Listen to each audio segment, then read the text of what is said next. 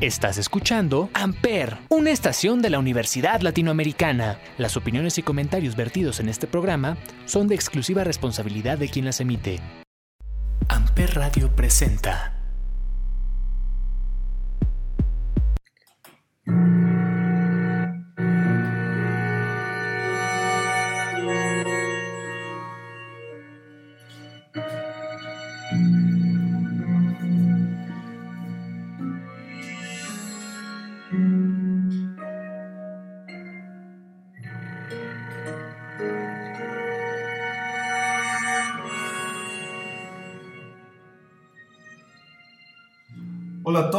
Bienvenidos a un episodio más de este podcast llamado 35 milímetros, transmitido a través de Amper Radio por la Universidad Latinoamericana y como todos los jueves nos acompaña Olivier. Olivier, ¿cómo estás? Hola, Ismael, muy bien. Y hola a todos los que nos escuchan. Una vez más aquí en 35 milímetros por Amper Radio. Así es, eh, un jueves más que, pues bueno, en esta ocasión estaremos hablando de un tema eh, que está bastante de moda, eh, y que además, pues bueno, es un tema sensible, ¿no? Entonces, antes de comenzar, eh, sí nos gustaría hacer una pequeña aclaración de que todos los temas que vamos a estar tratando aquí son meramente opinión nuestra y pues nosotros vamos a, a tratar, ¿no? De que sea una postura completamente neutral. Sí, exactamente. Es un, un disclaimer, ¿no? Antes que es nuestra opinión y la vamos a tratar de tomar de la mejor manera posible, neutrales y analizando este fenómeno de la mejor manera posible. Es correcto, justo como menciona Olivier, vamos a hacer eh, nada más un, un análisis, no, no una, una, crítica, ¿no? Y pues bueno, estamos hablando justamente del tema que está de moda tanto en todos los medios audiovisuales como incluso en medios políticos o, o ajenos, ¿no? Al cine, a la música, a la televisión. Y pues bueno, es el tema de la cancelación. ¿Qué es la cancelación, Olivier? Sí, bueno, el término que se utiliza en Estados Unidos es la cultura de la cancelación uh -huh. o cancel culture, que bueno, en la división, definición de Wikipedia es, es un neologismo que designa a cierto fenómeno extendido de retirar el apoyo, ya sea moral, como financiero, digital e incluso social, a aquellas personas u organizaciones que se consideran inadmisibles. Ello como consecuencia de determinados comentarios o acciones o porque esas personas o instituciones transgreden ciertas expectativas que sobre ellas había. Se ha definido como un llamado a boicotear a alguien, usualmente una celebridad, que ha compartido una opinión cuestionable o impopular en las redes sociales. Claro. Eh, bueno, aquí Olivier mencionó una palabra muy importante que es boicotear. Y pues bueno, no solamente se, se restringe ¿no? a una persona, sino que incluso ha habido casos en donde se boicotea incluso a toda una producción, a toda una película o a, actos o, u objetos más grandes. ¿no? Y pues bueno, nosotros hicimos un pequeño listado de, de cancelaciones que se han dado en los últimos años, quizá. Eh, vamos a empezar por la parte de la animación y ya después nos vamos a la parte de actores o de películas de real action o cosas que no tengan que ver con animación. Y pues bueno, vamos a empezar con un caso que posiblemente dentro de la animación es el más reciente, que es el caso de Pepe Le Pew, el zorrillo de los Looney Tunes. Sí, justamente, pues esto fue lo que se puso de moda porque, bueno, por la, va a estrenarse pronto la Space Jam, ¿no? Una nueva versión de esta película que fue muy popular con Michael Jordan y los Looney Tunes, ahora la van a hacer con LeBron James. Es correcto. Y, y, hay varios personajes de los, bueno, no solo los Looney Tunes, ¿no? Son todos varios personajes de, de Warner. Así es. Caricaturas de Warner. Eh, quien no ubique a Pepe Le Pew, porque a lo mejor pues no le gustan estas caricaturas o tal vez es muy joven y no le tocó, Pepe Le Pew es un zorrillo que la trama de su, de su caricatura es que se confunde con una, una gatita que normalmente siempre se le termina pintando la cola, entonces Pepe Le Pew la confunde con una zorrilla hembra y trata de seducirla mientras que la gatita huye, ¿no? Desesperadamente de él.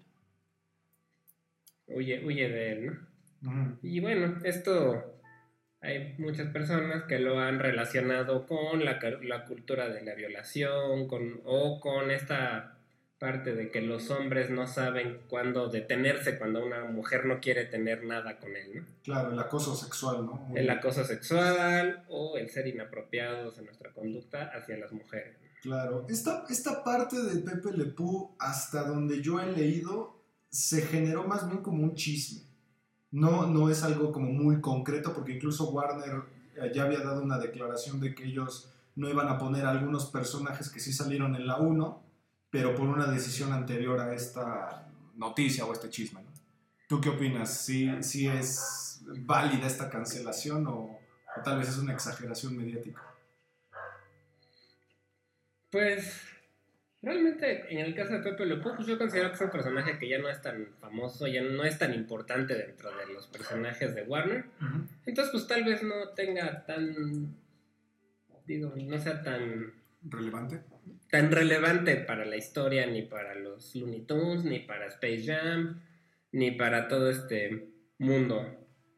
Pero yo considero que hay que tener mucho cuidado con ese tipo de cosas porque no sabemos cuándo nos va a tocar que cancelen algo que a nosotros nos gusta. Sí, sí, sí, sí, claro. Eh, dentro del mismo rubro hay otro, otros dos personajes que están involucrados en esta cultura de cancelación, que sería Speedy González y la, una de las protagonistas de la película 1, que es Lola Bonnie. Lola Bonnie, sí. A Speedy González se le ha criticado por considerarse ofensivo hacia los mexicanos. Porque es un, es un personaje que tiene estereotipos clásicos de lo que, sobre todo para los gringos o los estadounidenses, somos los mexicanos. Entonces, ellos mismos, de hecho, por lo que vi, sin preguntarle a la comunidad latina ni a los mexicanos, decidieron, por vamos a cancelar este personaje porque es ofensivo hacia los mexicanos. Cuando realmente yo siento que a la gran mayoría de los mexicanos no es algo que nos importe gran cosa Speedy González ni que lo sintamos como ofensivo, ¿no? No, eh, quien no ubique Speedy González, igualmente por ser muy joven o tal vez no, no le tocó, eh, Speedy González es un ratón que tiene la característica de correr brutalmente rápido y que pues bueno es como este típico mexicano de sombrero gigante, de ropa pues como de la, de la independencia. Sí, de y trajes de pana y ese estilo. Exacto, y que todos sus compañeros ratones pues son los típicos disque estereotipo mexicano que siempre están dormidos abajo de un nopal, ¿no? Y él es como el héroe, ¿no? El héroe que los salva del gato que se los quiere comer. Exacto, que pues al final de cuentas, eh, como dices tú, a mí no me parece, muy, muy opinión personal, a mí no me parece ofensivo en ningún sentido porque, pues creo que, creo que incluso hasta México queda representado en los Looney Tunes, ¿no? O sea, nunca hacen algún chiste ofensivo hacia México. No, yo inclusive cuando yo era niño, yo sí veía esas caricaturas, veía a Speedy González, y a mí me gustaba, de hecho era de mis personajes favoritos porque yo lo veía como, qué padre que haya un mexicano que sea parte de los personajes de caricaturas que yo veo y además que tenga el superpoder y que sea el que los defiende. A mí se me hacía padre, como niño me gustaba, no era nada ofensivo. Exacto, exacto. Y por el otro lado, Lola Bonnie, pues si ustedes vieron la primera parte de Space Jam, pues era esta coneja sumamente sexualizada, eh, con ropa pues ajustada, corta, y que en esta nueva entrega pues la van a hacer con ropa holgada, ¿no? Para tampoco sexualizar al personaje. Sí. pues realmente, a mí eso, no sé, en, el caso de Lola Bonnie, pues puede ser que sí es cierto que la hayan sexualizado un poco, pero también tiene que ver con pues cómo le das un género a un personaje de caricaturas, ¿no? Le tienes que dar ciertas características humanas. Sí, antropomorfizarla. Pues, antropomorfizarla, y bueno, en ese caso pues eligieron hacerlo así. Y bueno, ahora ya la, la, hicieron con colgada para que no se le note su, digamos, sus facciones. Femeninas, ¿no? Femeninas. Sí. Porque pues, también consideran que se puede ver como una sexualización inapropiada de, del personaje. Sí, a mí ahí lo que me parece un poco tal vez extraño es que la gente haga tanto señalamiento por un animal eh, que, pues está antropomorfizado, ¿no? O sea, muy, muy de la cultura furry, incluso. Sí, sí, la verdad es que, que sí está un poco extraño eso, pero pues fue algo que sí decidieron hacer, ¿no? Y ya está como parte del diseño de la, de la nueva Space Jam, pues ya está incluido esto.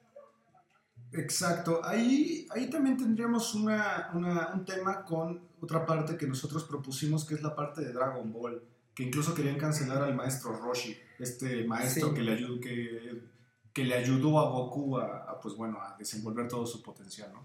¿Qué, qué, características tiene el maestro Roshi? Pues la verdad es que el maestro Roshi podría decirse que es un adulto mayor pervertido, ¿no? Sinceramente, o sea, sí, sí lo ponen así, sí es un personaje que es bastante inapropiado con los personajes femeninos, que busca acercárseles inapropiadamente, que les... Pues sí, la verdad es que sí, lo ves desde un punto de vista frío, sí es un personaje inapropiado de su comportamiento. Sí, de hecho en varias partes de la serie, pues incluso lo puedes ver viendo revistas eróticas y cada vez que ve a una chica, pues le sangra la nariz como una característica muy curiosa, ¿no? Que pues al final de cuentas es parte un poco del anime, ¿no? El anime tiene esta cultura mucho del erotismo y de la sexualización. Sí, sí, sí, todo lo que es anime y mucho de la cultura japonesa hacen mucho uso de este estilo de cosas, también en el manga, por ejemplo. Sí, sí, de hecho... Y en sus películas también. No, y aparte en la, en la vida real, en Japón incluso hay unas máquinas, como de estas maquinitas de juguetes, de que le das, metes moneda y das vuelta, que se llaman gashapon, y que hay, una, hay partes en Japón donde hay maquinitas donde cuando tú sacas tu gashapon, lo abres y es una braga de una mujer usado y son usados y tú pues los puedes comprar. Y de para hecho, pues, los nombres de, los, de algunos personajes, por ejemplo, Pulma, que es un personaje muy importante en Dragon Ball, pues significa ropa interior femenina en japonés. Sí, que al final de Tanga o algo así, ¿no? Creo que nosotros los occidentales somos los que vemos extraño este comportamiento cuando los orientales lo ven como parte de la cultura, ¿no? Sí, y yo igual, yo soy súper fan de Dragon Ball, así de las de lo que más me gusta a mí es Dragon Ball. Sí. Y yo lo, empecé a ver cuando yo estaba en sexto de primaria. Y la verdad yo nunca, o sea, no, nunca creo que haya influido en mi comportamiento en lo absoluto, ¿no? O sea, lo tomas como un personaje chistoso, que sí es un tipo de inapropiado, pero pues nada más lo tomas como eso y ya, ¿no? No es algo que se tome en serio realmente. Sí, exacto. Y por otro lado, ahí también está la parte que yo he escuchado mucho de Pokémon, de que mucha gente dice que es crueldad animal, ¿no? Tener a los Pokémon atrapados en una bola casi casi a nivel esclavitud. Cuando al final no son animales, ¿sabes? No, pues son ficción, o sea, no existen realmente, son o sea, Pikachu no, no, existe, aunque esté basado tal vez en una ardilla o no sé exactamente cuál sea el ratón, no sé. Ajá. Pues no existe, ¿no? Realmente. Exacto. Y que pues bueno, al final, repito, los como que creo yo que esta, esta cancelación, esta cultura viene mucho de Occidente. Creo que yo nunca he escuchado que en Oriente se intente cancelar algo. Por lo menos yo no he escuchado. No, yo tampoco. Por lo que yo entiendo, si es Occidente, Empezó, yo creo también en, Europa también se presenta eso en algunos países como Francia, Alemania. Sí, que, que, que, tal, que tal vez viene de la Inquisición, ¿no? Como este, de ahí viene tal vez la cancelación, desde la Inquisición, ¿no? Puede ser, y bueno, también en Estados Unidos es algo que está ahorita súper en boga, muy popular, y es una discusión que hay pues, muy grande, ¿no? En México siento que todavía no nos ha llegado como tal, porque siempre estamos como atrasados en ese tipo de tendencias. Sí. Pero ya se nota que está poco a poco también permeando en México. Sí, como que en México nos gusta cancelar actores, ¿no? Como, o celebridades. O celebridades. Más allá de proyectos audiovisuales, ¿no? Y, pues bueno, la última parte de, la, de, esta, de esta sección de animación sería pues un tema que pues ha estado muy, eh, muy popular, pero ya desde hace muchos años, que son los Simpsons. Más concretamente en los últimos años con, con el personaje de Apu este dueño de Mini Super que es de origen indio. Indio, sí, ah, porque también es un personaje muy importante de los Simpsons, de los clásicos desde que empezaron. Y sí, se le critica mucho por ser un estereotipo a la, al, pues sí, al típico indio, persona de la India, que según yo el gentilicio correcto es indio, no hindú. sí, hindú es la religión, ajá.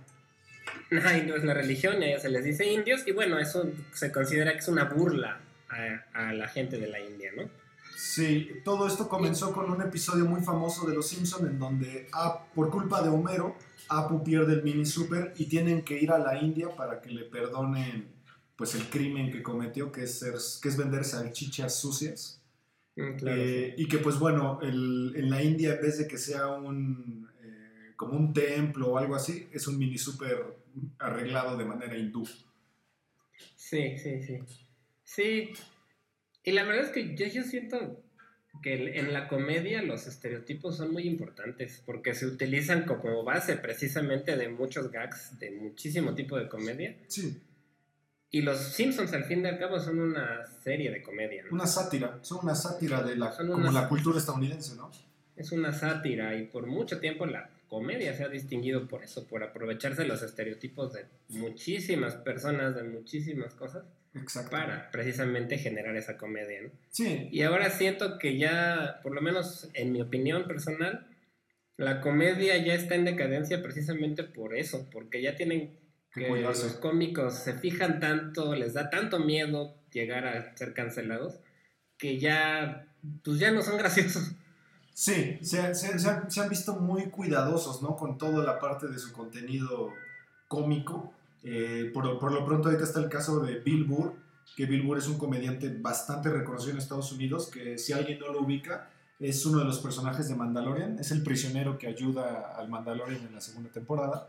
Eh, Bill Burr, pues es una persona bastante crítica con ciertas cosas, sobre todo la cancelación, y que últimamente tuvo un conflicto en Saturday Night Live porque ahí en su monólogo, él era el host, en su monólogo pues básicamente atacó todo el movimiento eh, del feminismo y pues le fue bastante mal ahí. Sí, sí, le fue, le fue bastante mal por eso y ha habido varios casos de otros comediantes que los han tratado o los han cancelado por los comentarios que hacen. Sí, o acciones. Ahí también tenemos el caso de Louis C.K., que Louis C.K. pues bueno, se vio envuelto en una polémica fuerte debido a que muchas chicas lo acusaban de que se masturbaba enfrente de ellas. Sí, abusaba su posición de fama para obtener favores de mujeres, ¿no? Y pues bueno, la verdad es que, pues sí, se, le canceló, aunque parece que ya está tratando de regresar. Sí, pues bueno, esa es la parte eh, de la animación. Vámonos con algo más eh, de la vida real. Eh, ¿Te parece si empezamos con una serie que pues ha sido icónica desde los años 90 y que actualmente creo yo que es la serie de sitcom más vista de la historia que podría ser Friends. ¿Qué tiene Friends de cancelación? Pues Friends es curioso porque a mí siempre me ha parecido una serie sumamente inocente en cuanto a su comedia. Sí. Pero si se analiza aún igual fríamente, pues tiene algunos comentarios homófobos, tiene algunos comentarios machistas, tiene algunos comentarios sexistas en general. Sí, muy, muy blanca. Yo, yo he escuchado que a, Friends la atacan de ser completamente blanca. Porque creo que solo aparece un personaje afroamericano en toda la serie. En las 10 Eso es verdad, también, sí es cierto. Este, y que pues al final sexualiza mucho a la mujer, ¿no? Eh, también he escuchado mucho eso de que tanto Ross, Joey y Chandler, bueno, Chandler, ¿no? Solo he escuchado de Joey y Ross, que siempre traen esta onda de de que las mujeres son casi casi posesiones, las pueden utilizar y pues después las, las botan. Sí, sí, sí tienen ciertos comentarios que pueden verse así, Pero pues por otra parte esa es la comedia también, es parte de lo que la hacía chistosa, en cierta manera, y yo la considero una serie muy inocente, sinceramente, o sea, no, no se me hace que sea una comedia ni ofensiva, ni que quiera ser realmente un comentario social, ni mucho menos. Claro. Sí, en ese caso, si, si, quieren una sitcom que realmente cause polémica, vean Seinfeld. Seinfeld es totalmente incorrecta, es gente, es Friends, pero si en vez de que sean gente pues buena, son malos, o sea, son gente despreciable totalmente. Y no les importa hacerlo. Sí, justamente. Otra serie de ese estilo también fue The Office, si lo has visto que también es una serie cómica que se basa en el mundo Godín, como la llamamos en México. Incorrecta.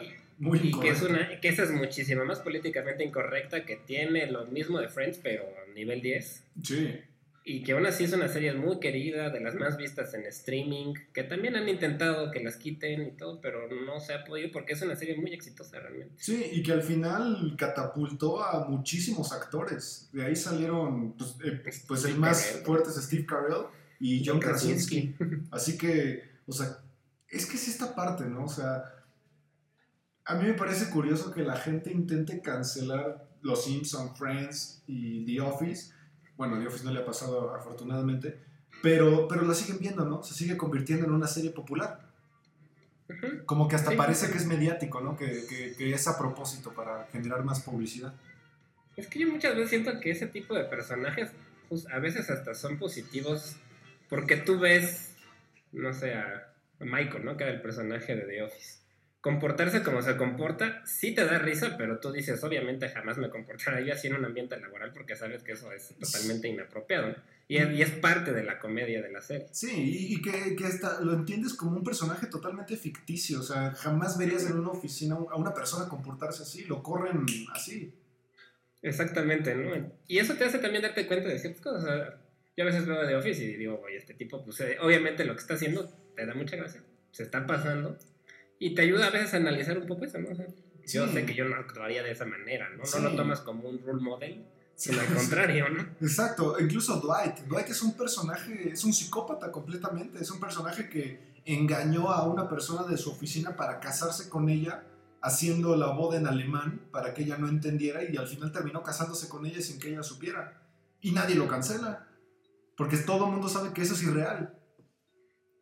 Sí, saben que es una parodia justamente de, ciertas personas que sí existen. Yo, obviamente, no se niega que en la vida real existen ese tipo de personas, pero son las menos y tú, como dices, pues los corren inmediatamente, ¿no? Sí, y, y pues bueno, al final termina siendo de esa manera la, la comedia, ¿no? Porque fuera, fuera un poquito, bueno, sí es comedia, pero no tan del estilo. Es una película que también es una comedia romántica muy querida por mucha gente, que se llama El diario de Bridget Jones es una película que trata sobre Bridget Jones, que es una chica, pues, em, no sé cómo sería el término correcto. Pues normal, ¿no? Es una chica normal, yo sé.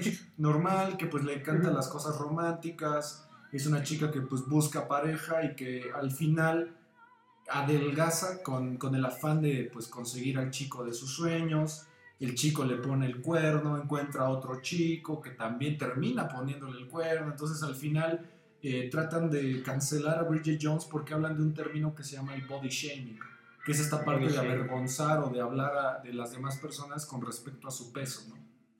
Sí, claro. Que, que, esta es una película que es muy querida por muchísimas mujeres, porque es una comedia, una comedia romántica de verdad les gusta a muchísimas mujeres y a muchos hombres también, ¿no? O sea, es una película clásica ya dentro de la comedia romántica. Que te puedes identificar muy bien con ella, porque trata temas que no son irreales, son muy reales, son muy, muy, muy de la vida real. Sí, yo cuando la vi, cuando ella decía, es que me siento, yo la verdad decía, es que exageración, la verdad es que estaba bien. Yo a mí nunca se me hizo una persona que estuviera con sobrepeso así, no. que ameritara que tuviera algún problema. Pero por otra parte es algo común que nos pasa a muchos, ¿no? O sea, tenemos esa obsesión con el peso, tenemos esa obsesión con la imagen y muchas veces las mujeres tienen más todavía que los hombres, ¿no? Mucho más en algunos casos. Y creo que el que se hablen de esos temas es positivo, a mí se me hace positivo, no se me hace negativo. Sí, yo, yo lo que estaba leyendo sobre el body shaming es que también dentro de, por ejemplo, canales de, abiertos de YouTube, eh, YouTube te puede censurar si incluso haces un body shaming de ti mismo. O sea, por ejemplo, yo, Ismael, ay, es que en la pandemia me, me he puesto como un marrano, ¿no? Hablando de mí, pero obviamente sin ofender a nadie, eso también está mal.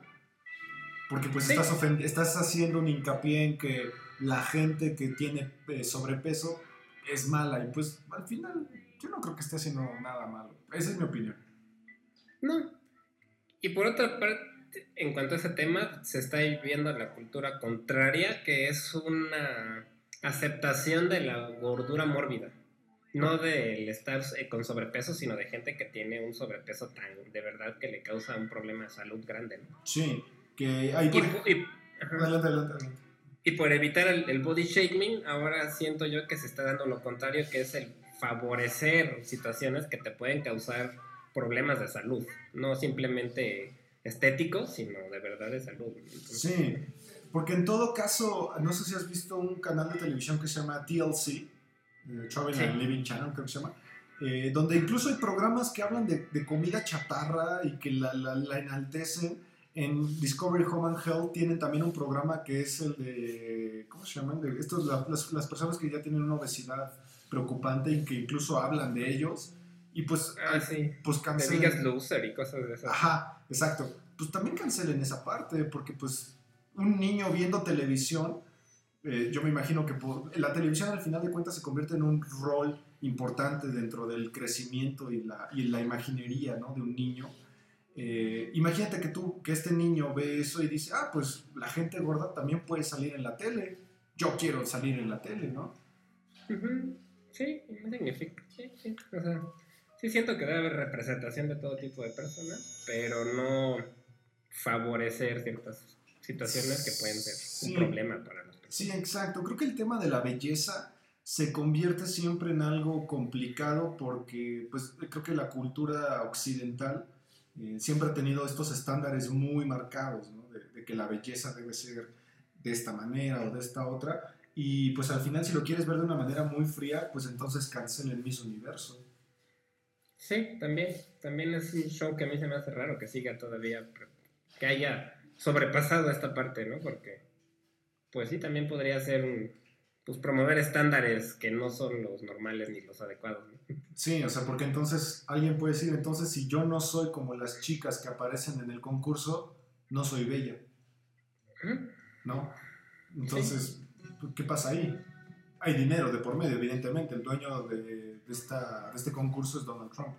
Sí, sí, hay dinero de por medio y también es algo que que mueve mucho del mundo de la moda, ¿no? Por ejemplo. Sí, que también ha cambiado, ¿eh? O sea, las pasarelas incluso se ha visto que ya, ya están incorporando eh, modelos que pues no tienen esta talla casi casi eh, en los huesos, ¿no? Que, que, normalmente los modelos normales tenían. Pero es que es ese también sí. el tema, la, la normalidad, ¿qué es normal? Sí, sí, y eso, los estándares de belleza pues cambian de país a país, de región a región, de década en década, cambian constantemente. ¿no? Sí. Yo he visto estudios donde van a distintos países y ven cuál es el estándar y son totalmente diferentes. En unos son súper delgados, en otros más llenitos, en otros morenos, otros güeros. O sea, cambia, es algo que cambia muchísimo. Sí, que al final de cuentas, si lo ves como lo dijimos al principio, siempre termina siendo algo muy occidental esta parte, ¿no? Como que esta crítica que se hace de, que esto debe ser así y esto no debe ser así.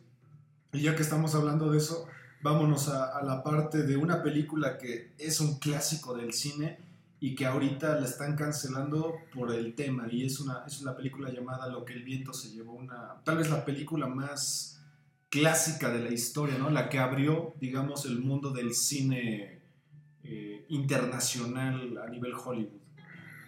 Sí, sí, lo que el viento se llevó es una película basada en una novela también, que son muy populares, que es considerado un clásico, de las mejores películas de la historia por muchos. También fue la película que en su momento rompió récords de venta, de taquilla. Y tiene una característica muy especial, que fue la primera película por la que un afroamericano ganó un Oscar, que eh, un personaje, una mujer afroamericana, ganó por primera vez un Oscar por este, reparto, ¿no? Actriz de reparto, es correcto. Reparto. Es correcto. Y, y, que bueno, la quieren cancelar porque justamente habla de esto, ¿no? De, de la esclavitud, de, de, de, esta cultura de que los afroamericanos pues son sirvientes. Pero pues estamos hablando de una película, ¿qué te gusta? ¿De hace 100 años? ¿Casi?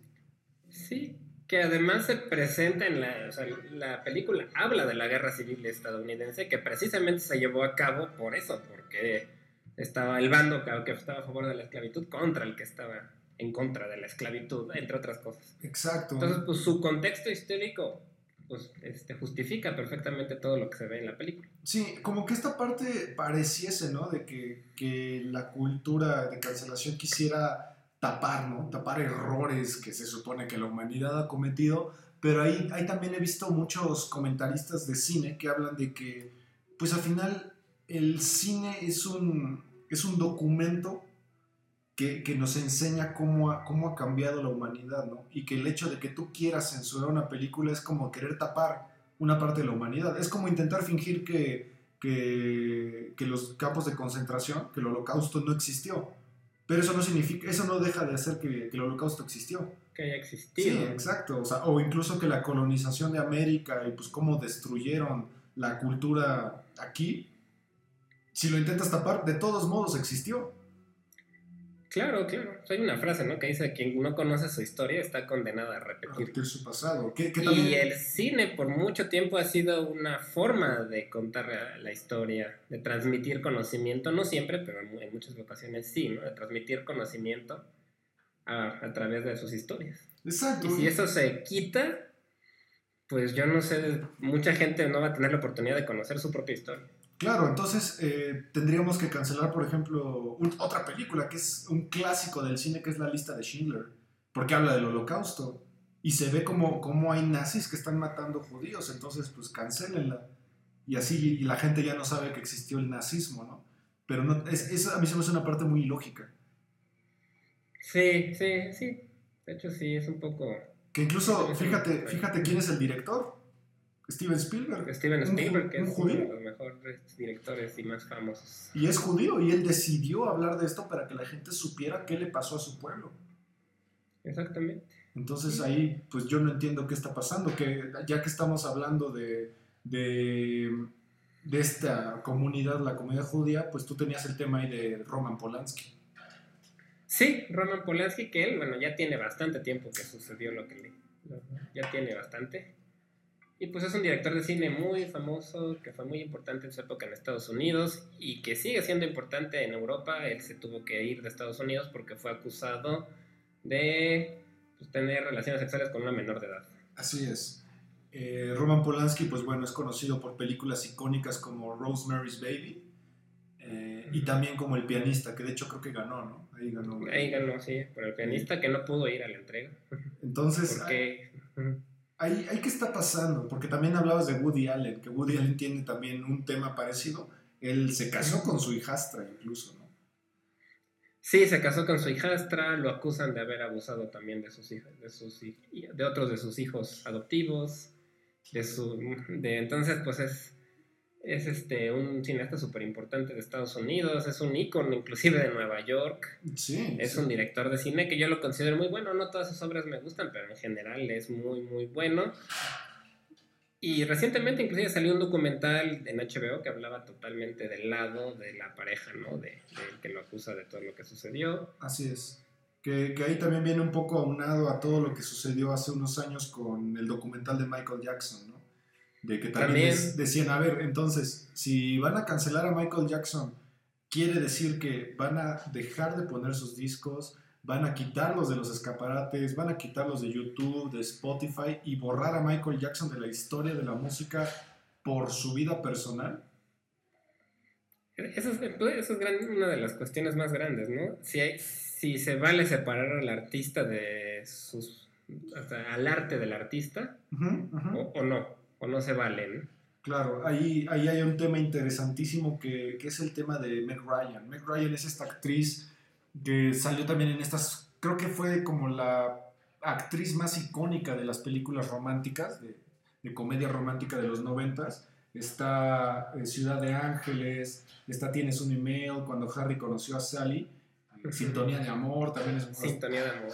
Entonces, lo que sucedió con Meg Ryan es que Meg Ryan la encasillaron siempre en el papel de la chica eh, blanca, bonita, inocente y de un solo hombre. Todas sus películas, si las, si las quieren revisar, siempre es la chica blanca, bonita, inocente, de un solo hombre. Ella estaba casada con un actor que a mí me parece bastante bueno, que se llama Danny Quaid, y terminó engañándolo con otro gran actor que es Russell Crowe.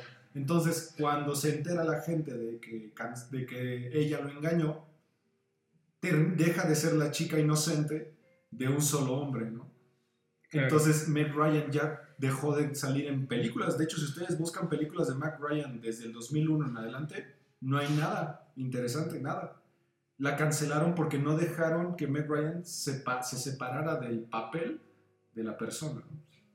Sí, que eso es algo que yo creo que actualmente muchos este, actores buscan, ¿no? El separar, no, el no estar encasillados en un tipo de personaje porque saben que les puede pasar o los cancelan o crecen y ya nos dejan de ser el niño y ya no los contratan, o los ven toda la vida como el villano de, no sé, de X o, Y película.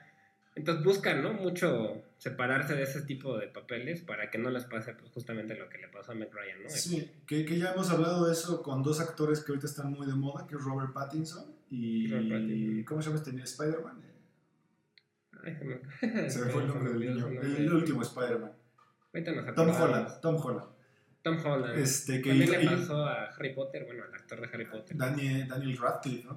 Daniel Radcliffe también está haciendo papeles muy raros para separarse de su Sí, imagen de que ahorita, que es lo que Robert Pattinson y, y Tom Holland están tratando de hacer, ¿no? Salirse de, esta, de este estereotipo que siempre han tenido, pero que al final, pues bueno, Meg Ryan no pudo salirse y al final la cancelaron, porque pues ella rompió con el personaje, que pues al final no es su persona. Sí, justamente. Y pues ya, ya, ya tiene tiempo que no, que no es vista en, lo- en el entretenimiento, por lo menos. Es correcto. Y cosa que también le está pasando a, a otro tema que tú querías mencionar, que es el de Johnny Depp. Su vida personal y su vida actoral, pues se, se han visto ya entrelazadas al punto de la cancelación. Sí, que el caso de Johnny Depp es más extraño, porque yo siento que él tiene mucho apoyo todavía por parte de muchos de sus fans, de cualquier género, mujeres y hombres lo apoyan todavía mucho, pero aún así no, no, no han logrado regresar, ¿no? Y, y en cambio su pareja Amber Heard, que fue la que lo acusó de maltrato, que bueno, en el juicio y todo ya se comprobó que ella también lo maltrataba a él, ¿no? Que era una situación de los dos, que los dos vivían una relación horrenda y que inclusive ella también lo llevó a golpear a él y cosas de ese estilo. Pues a ella ya anunciaron que va a salir en la de Aquaman 2, salió en el Snyder Cut, Exacto. entonces ahí siento que hubo una doble moral muy grande porque a él lo cancelaron y a ella no, siendo que los dos habían incurrido en la misma situación. Sí, eh, para que los que no ubican de dónde lo cancelaron a Johnny Depp, él iba a salir en la de Animales Fantásticos, la 3, ¿sí, verdad? Sí, bueno, ya había salido en todas, me parece. Y lo de de cancelaron. Lo cancelaron y lo reemplazaron por un gran actor que es Matt Mikkelsen. Exacto. Eh, pero que al final, pues ahí se ve la injusticia, ¿no? Porque, porque a él sí y a ella no. Cuando en el juicio se, se dictó que pues los dos eran culpables. También lo quitaron de Piratas del Caribe. Ujú. Inclusive cancelaron esa parte y van a empezar a hacer una con una mujer que va a ser Margot Robbie, por lo que tengo entendido. Entonces ahí, pues creo que tú mencionaste un término súper importante para el tema, que es eh, la doble moral, ¿no? Sí, yo siento que a mí lo que me preocupa de esta cultura de la cancelación es que está muy cargado hacia una ideología que suele ser la izquierdista. Y como ahorita en los países como Estados Unidos la izquierda es la que está en el poder, están dejando que toda esa ideología sea la que se apoye y la del otro lado, más derechista, se está censurando muchísimo. Y a mí eso me preocupa porque se puede volver en algo de, pues ya de bloqueo de la libertad de expresión y que tarde o temprano se les puede de- revertir. No saben los de izquierda si cuando llegue uno de, de- de- uno de derecha, ahora Sí. les va a cancelar a ellos todas sus ideologías, ¿no? Exacto, que también fue un tema que le pasó mucho a James Gunn. James Gunn fue el director de Guardianes de la Galaxia 1 y 2 y es posiblemente, actualmente es uno de los guionistas y directores más fuertes dentro de todo este mundo de, de los superhéroes debido a que tiene una forma de, de comedia de acción súper icónica y que lo cancelaron porque hace como 10 años, cuando empezaba Twitter, él puso unos chistes que hablaban sobre la pedofilia Sí. los alguien los rebuscó, los encontró y pues al final corrieron a James Gunn de la producción de Guardianes de la Galaxia, que incluso es el personaje de Drax, que es este este luchador Batista. Batista, lo fue a defender y dijo que si James Gunn se salía, él no iba a estar en la tercera parte. Entonces ahí creo que al final Marvel terminó terminó diciendo que sí lo iban a reincorporar algo así, ¿no? Sí, sí, sí, sí regresó, ¿no? Y, y pues sí, es que es, es muy, muy raro todo eso que está sucediendo. Sí. Yo siento ahora que mencionaste Twitter, que, que tiene mucho que ver Twitter justamente en este tipo de culturas, porque es ahí donde se presenta el mayor, yo siento el mayor, la mayor presión por parte de la gente hacia las compañías, a las productoras, Así para es. que despidan a las personas que les caen mal, para que Así no es. hagan ciertas series con ciertos temas. Sí, porque ahí James Gunn dio una declaración que se me hace muy, muy interesante. No, no quiero decir que es correcta o incorrecta, se me hace interesante porque dijo, yo hace 10 años era otra persona, Sí. no volvería a hacerlo, no volvería a decir estas cosas porque hace 10 años yo era un James Gunn diferente al que soy hoy. Y creo que a todos nos ha pasado. Yo en secundaria seguramente dije una sarta de estupideces Claro. que ahorita ya no creo, ¿no? No, claro. Y ese es otro de los riesgos, que yo creo que muy pocas personas, si no es que nadie, pasaría un escrutinio de toda tu vida, de todos tus comentarios, para salvarte de la cancelación, ¿no? O sea, si te buscan, te van a encontrar, yo creo que a todos. Sí, a todos. Que, que al final de cuentas, eh, ahí James Gunn igualmente utilizó eh, un argumento que, que, viene del budismo. O sea, Buda, Buda decía que cada, cada segundo somos distintas personas, cada segundo evolucionamos. Entonces, no puedes decir que, que eres constante, porque aprendes cosas nuevas, ves cosas nuevas, escuchas cosas nuevas que te hacen cambiar. Yo hace 10 minutos, hace 39 minutos que empezamos este podcast, era una persona diferente y, a lo mejor cambié mi opinión. Es de sabios, ¿no? Es de sabios cambiar de opinión. Y James Gunn lo dijo así. Yo hace 10 años era otra persona y, y, me pareció divertido en ese momento. Claro, y aprendes de tus errores y maduras con el tiempo. Y no solo uno, sino todo tu contexto cambia. El mundo cambia y todo cambia. Entonces sí siento que que el regresarte 10 años a ver qué puso alguien en Twitter, pues no aplica por, como por todo lo que acabas de mencionar, Y además, tarde o temprano te va a tocar a ti que fuiste a buscar a esa persona. Sí. Que te encuentren algo a ti, ¿no? Sí, ¿quién, al final la pregunta es quién está libre de culpa, ¿no? ¿Quién? Pues no, como dicen, ¿no? Quien esté libre de pecado que tire la primera piedra. Exacto, o sea, la persona que encontró estos tweets de James Gunn podría decir, yo, yo nunca en mi vida he cometido una falta, jamás, se me, se me, haría complicado, ¿no? Que, que, al final es un tema que también íbamos a hablar, que es el de, de Alejandro Jodorowsky, este director chileno, eh, icónico dentro del cine experimental, el cine surrealista, que pues ahorita ya es un ícono, ¿no? Pero que al principio a Jodorowsky, él empezó haciendo películas aquí en México porque él adora, adora la cultura que hay acá y lo censuraron de una manera al punto de que en los años 70 y 80 los presidentes que estaban en el cargo de México lo expulsaron. Había incluso órdenes de que si Jodorowsky filmaba aquí tenían órdenes de muerte, de que lo mataran. A él lo corrieron del Festival de Acapulco cuando presentó su primer película que es Fando y Liz. Lo expulsaron al grado de que tuvo que salir por una puerta trasera porque la gente lo quería linchar. Y él, él constantemente siguió insistiendo de que debe haber libertad de expresión. Claro, y, eso es precisamente a mí lo que me preocupa, porque a Jodorowsky pues le tocó a un nivel político. Sí. A un nivel, pues en esa época estaba el PRI y todos estos partidos que ya sabemos cómo eran en México. Pero ahora se está volviendo algo social. Yo siento que la misma sociedad se está volviendo autoritaria en ese tipo de cosas.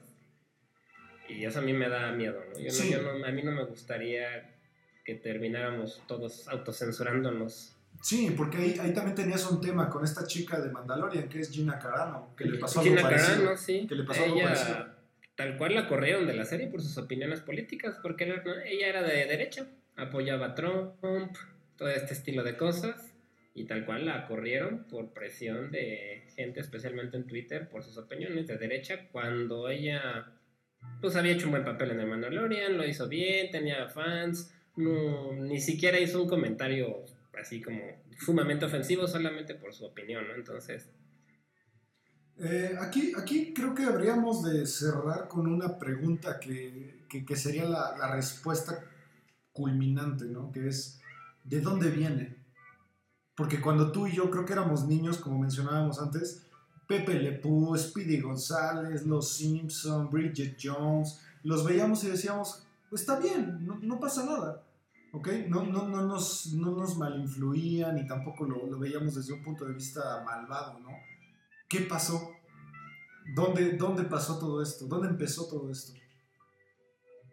Pues yo siento que viene en primer lugar de las generaciones más recientes que, bueno, hay un término que usan en Estados Unidos que se les llama generación de cristal o snowflakes, que son que son una generación, yo, soy millennial, pero ya de los viejos, ¿no? Ya me rayo.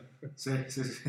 Pero que se considera que somos una generación muy sensible, que no estamos este, capacitados para escuchar lo que no nos gusta escuchar, ni ver lo que no nos gusta ver, por toda esta idea que se ha generado del espacio seguro, de que uno esté como en una burbuja, muchas veces nuestros papás, la, la, o, o, los papás de estas generaciones los sobreprotegían de una manera que siento que se perdió la capacidad de aceptar la crítica, de escuchar opiniones distintas y de la... Esto aunado aunque, a que las ideas pues, más progresistas han tenido mucho auge, que yo en este caso estoy totalmente de acuerdo con todas esas ideologías, pero siento que no han sabido ganar, es mi perspectiva. Siento que ya han logrado bastante, pero siguen presionando y ya van en un punto en el que están pasando al otro lado y se están convirtiendo en autoritarios. Sí, Ese es mi punto de vista. No, y aparte, no sé si recuerdas que en la escuela nosotros nos daban educación cívica y ética, creo que en la secundaria o en la primaria, y que algo que reforzaban muchísimo en esas clases era el valor de la tolerancia, ¿no? Que, que, teníamos que aceptar que alguien pues tenía una opinión distinta a la nuestra y mientras a nosotros no nos afectara, pues está bien. Creo, creo yo que también se ha perdido mucho esa parte y como mencionábamos tú y yo fuera del aire, es también que nuestra generación entró de golpe al invento más trascendente, creo yo, de la humanidad, que es el Internet. Porque al final el Internet, claro. el Internet es maravilloso, para mí es el mejor invento que ha tenido la humanidad, pero el rasgo más negativo que yo le he visto, y, lo, y sí lo digo negativamente, es que el Internet le dio una voz a todos. Ergo, ergo, yo ahora ya no tengo miedo de decir lo que yo quiera. Exacto. Y además es anónimo en muchos aspectos. Exacto, exacto. Entonces, el saber que no saben quién eres te da más valor todavía. Sí, sí. O sea, ustedes métanse una. Ahorita, que acaba de pasar el accidente este del metro, de la línea 12, métanse a Twitter y Twitter es un mar de odio. La gente ahora sí, eh, perdón la expresión, mienta madres del gobierno de manera anónima, porque pues la persona que está haciendo este comentario de odio es un usuario que se llama Pepito me dijo 3.4 y que pues nadie sabe quién es. Entonces tienes el valor, ¿no? De decir las cosas eh, seguramente, ¿no? Con enaltecido. Sí, exactamente. Y también siento que por mucho tiempo Internet sí fue un espacio muy libre que, también se cayó en que ideologías muy negativas como el nazismo y el, supremacismo, todas, también pudieron tener un auge muy grande. Y todas las, personas que tenían esas ideologías también tuvieron una voz demasiado amplificada también, que las compañías no han sabido manejarlo, o sea, no han sabido cómo controlarlos, por, sobre todo por presión de sus anunciantes y de otras compañías. Claro, claro. Entonces pasaron de te permito todo a no te permito nada. Y entonces están cayendo en los extremos, ¿no? Entonces siento que espero yo que se logre llegar a un punto medio, porque si no, yo siento que el Internet va hacia la censura ya otra vez. Sí, completamente. Hay, hay por ahí un, comediante, eh, no, no, me acuerdo ahorita su nombre, que estaba viendo que él, él menciona que el punto de quiebre de que la sociedad se volviera tan paranoica fue el 11 de septiembre que desde ahí todo, todo la gente se empezó a cuidar de todo, se volvió paranoica, se, se, disparó lo que es el odio. Se disparó el odio, sí. Sí, sí, se disparó el odio. Pero siento que también deberíamos, ya, ya deberíamos tener esa capacidad de aceptar opiniones diferentes para que esto mejore. Y escucharlas y ya no significa que vayas a cambiar tú tu propia opinión, nada. Simplemente no te censuro ni busco que te cancele, pues te ignoro en todo caso, ¿no? Sí. Te ignoro y ya, ¿no? Sí, aquí, lo preocupante es que la gente no puede, ¿sabes? Como que la gente no puede solamente guardárselo y decir, bueno, ya la opinión de Olivier pues, es muy su opinión, ¿no? Pero no, o sea, como que la gente se ve tal vez obligada a responder siempre. Sí, y también yo siento que influye mucho la mercadotecnia, que ya las marcas enormes, las productoras enormes se están metiendo mucho en esto porque sienten que es lo que les va a dar más ventas. El pasar a esta cultura de la cancelación y apoyarla, cuando muchas veces hasta le sale contraproducente. En el caso de Disney con lo de Gina Carano, pues para empezar Twitter es una plataforma mucho más pequeña de lo que la gente cree. O sea, no está muy abajo de muchas otras redes sociales como Facebook, YouTube, sea, lo usa bien poquita gente. En México solo el 3% de la gente usa Twitter. Sí. Y la gente que está en Twitter cree que su opinión es la más grande del mundo y que deben todos seguir lo que se diga en Twitter. Y eso pasa más en Estados Unidos. Sí. Y entonces las compañías se fijan mucho en lo que la gente dice en ese tipo de redes sociales y les hacen caso y luego se les revierte porque los verdaderos fans de Star Wars se enojaron muchísimo con, lo, con eso de que hayan corrido a esta chica. Y Star Wars hasta la fecha tiene un problema de que en YouTube, por ejemplo, en cualquier red social que postean, tienen más dislikes que likes. Tienen un montón de comentarios de regresen a Gina Carano. O sea, se les convirtió en un problema pensando a ellos que les iba a ayudar. Se les convirtió en un problema que ya no saben cómo repararlo, por ejemplo. Sí, hay, hay por ejemplo, creo que incluso John Favreau, el director, creo que hasta decidió salirse, ¿no? Creo que incluso pues, decidió pues, salir. como que no hay, hay rumores, ¿no? No se sabe a ciencia cierta qué va a pasar.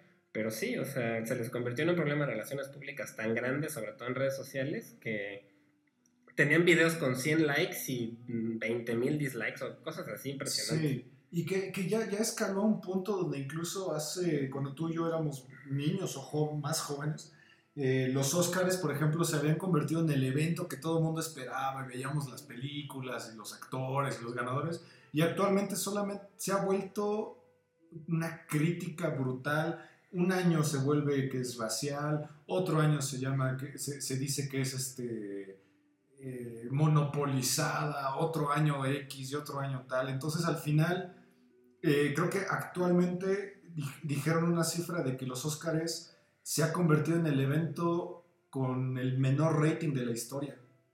Sí, tuvieron 50% menos que el año pasado, que de todas formas fue mal rating. Sí, y que, año con año los Oscars era el evento cinematográfico más importante. La gente lo esperaba. Eh, ahí leí un estudio, bueno, que publicaron que, que se dieron cuenta que precisamente la gente se salía en cuanto empezaba alguna persona a dar una opinión política. Sí. O sea, al principio cuando la, la, persona, esta Regina, no, este, dio su, su speech, en cuanto empezó a decir, este, sabemos que no les gusta que Hollywood los esté sermoneando, pero ahí voy, ¿no? Y que ahí se mucha gente. Y así que se dieron cuenta que la gente se empezó a salir de la transmisión conforme iban distintas personas haciendo discursos políticos. Pues es que al final como los espacios, creo yo, se han visto censurados y reducidos, el que tú ganes un Oscar y pases y que el planeta entero te esté viendo es una oportunidad. Que, claro. que tratan de aprovechar, ¿no? Digo, lo hizo muy bien, por ejemplo, Michael Moore cuando, ganó por su documental Bowling for Columbine, él atacó directamente a, George W. Bush y, lo que hizo la, academia es empezar a subir de la música para que se callara.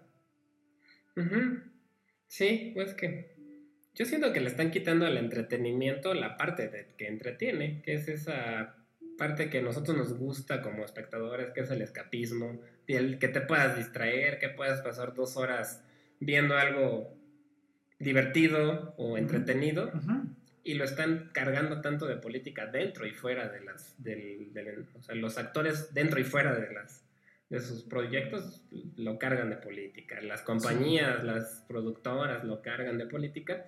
Y pues la gente siento muchos ya se están cansando sí sí que muchas empresas pues también se han visto afectadas porque al final directores que tienen propuestas que pues políticamente o no pueden ser transgresoras, pues se echan para atrás porque dicen, no, pues ¿quién va a ver esto si me lo van a censurar, me van a cancelar y pues ya no voy a poder hacer nada en el futuro?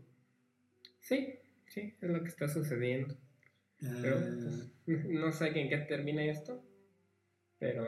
Pero pues ojalá la humanidad comprenda que, que hay que evolucionar, ¿no? O sea, el hecho de que nosotros estemos intentando tapar cosas porque hablan del pasado no significa que el pasado se vaya a borrar, ¿no?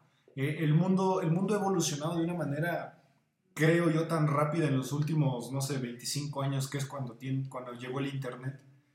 Ha evolucionado el pensamiento humano de una manera tan acelerada que, creo que se, ha empezado a descontrolar, ¿no? O sea, eh, el pensamiento creció tan rápido que pues ya no lo puedes parar.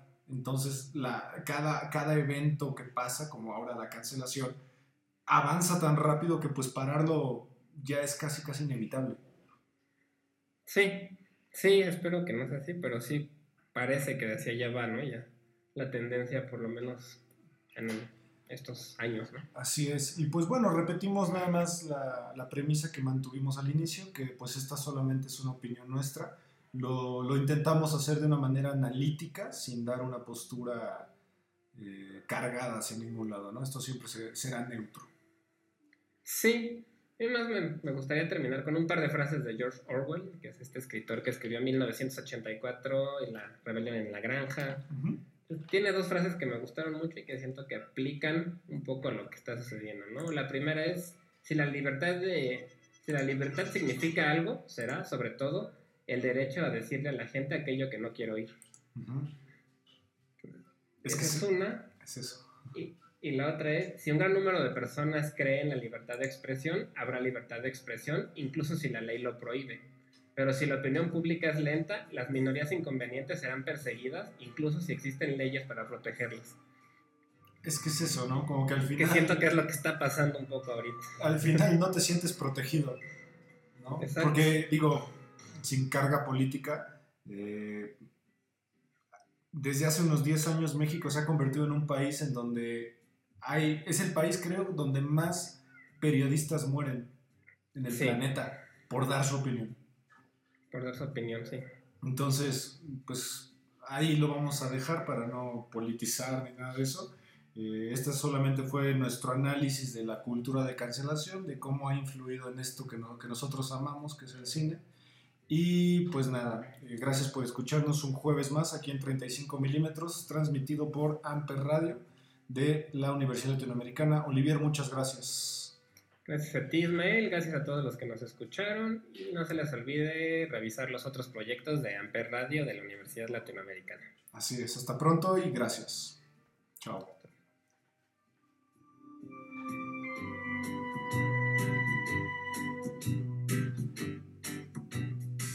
Amper Radio presentó Amper, donde tú haces la radio.